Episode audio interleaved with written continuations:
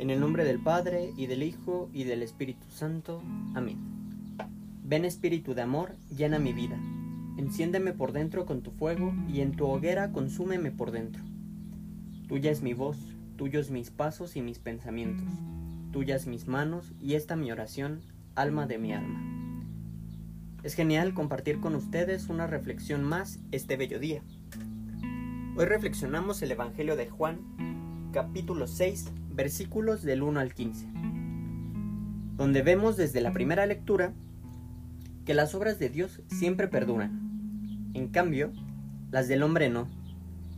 Por eso necesitamos poner todos nuestros sueños, nuestras fuerzas, nuestras esperanzas, metas y propósitos en Dios.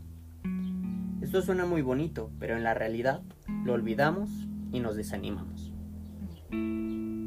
Por eso es que muchos santos a lo largo de la historia nos han aconsejado no tomar decisiones importantes en tiempos de crisis. San Ignacio de Loyola lo dice así. En tiempos de desolación, es decir, esos momentos donde no sentimos a Dios, no debemos tomar decisiones complejas. Seguramente hemos escuchado esto o algo parecido. Pero ¿qué pasa cuando nos encontramos bien? Pues es el mismo Ignacio el que nos dice, en tiempos de consolación, hacer acopio. Es decir, cuando nos encontremos felices y sin grandes problemas o preocupaciones, valorar esos momentos que nos hacen felices, guardarlos en nuestro corazón y atesorarlos, pues muy seguramente nos pueden servir cuando llegue la desolación, la tristeza, la desesperación o esos momentos nada gratos. Y es así como nos identificamos con este muchacho que se presenta en el Evangelio, con lo poco que tiene, cinco panes y dos peces. Y él mismo pregunta, ¿pero qué es eso para tanta gente? Recordemos que eran tan solo cinco mil hombres.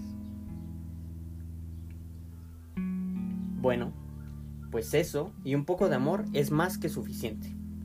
San Francisco de Asís decía, Comienza haciendo lo necesario, continúa haciendo lo posible y de la nada te encontrarás haciendo lo imposible. ¿Y tú qué piensas? Últimamente has hecho lo necesario, lo imposible o lo posible. ¿Cómo te encuentras hoy? ¿En desolación o recolectando consolaciones? Te agradezco que nos escuches, no olvides compartir estos podcasts con personas a las que quieres. Que Dios les bendiga. Yo soy Alejandro Martínez Barbosa, seminarista no te olvides de que Dios siempre provee y nos vemos en la próxima reflexión para seguir compartiendo la vida y la fe. Ten un fantástico día.